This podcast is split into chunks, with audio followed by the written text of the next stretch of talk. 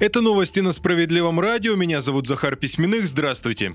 Банки обязали возвращать клиентам похищенные мошенниками деньги. По крайней мере, такой закон приняли в Государственной Думе. Согласно нему, банки обязаны проверять все подозрительные операции, которые происходят со счетом клиента. Финансовые организации должны будут оценить, например, перевод средств, оставить их или вернуть обратно, если окажется, что деньги отправлены злоумышленникам. Возвращать средства обязаны в течение 30 дней. Правда, не совсем понятно, какую операцию считать подозрительной, кроме тех, о которых сообщит сам клиент. Блокировать должны переводы на мошеннические счета. Их реестр есть в базе Центрального банка. В любом случае, закон вступит в силу только через год. Возможно, к тому времени появятся и подробности.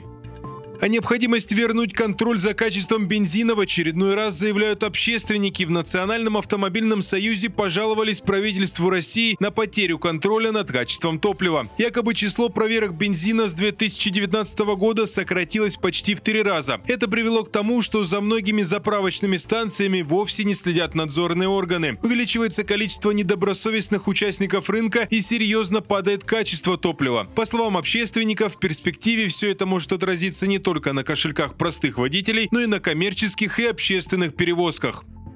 В России появятся круглогодичные морские курорты. О планах рассказали в правительстве страны. Места отдыха якобы создадут на побережьях пяти морей – Балтийском, Азовском, Черном, Каспийском и Японском. По задумке чиновников, это создаст не менее 44 тысяч новых гостиничных мест. Основная задача – увеличить количество туристических поездок внутри страны. Правда, о том, насколько привлекательными будут эти курорты, говорить пока сильно рано. Только планируемые сроки реализации проекта до 2030 года года.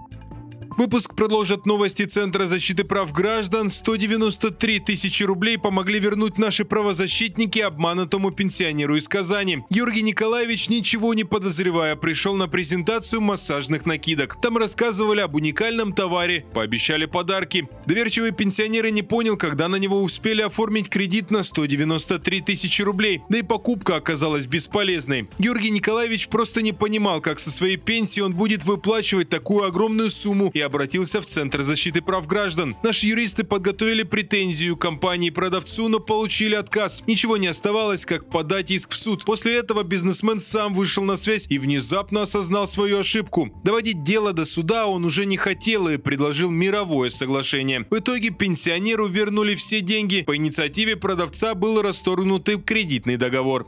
На этом пока заканчиваем. Оставайтесь на волнах справедливого радио.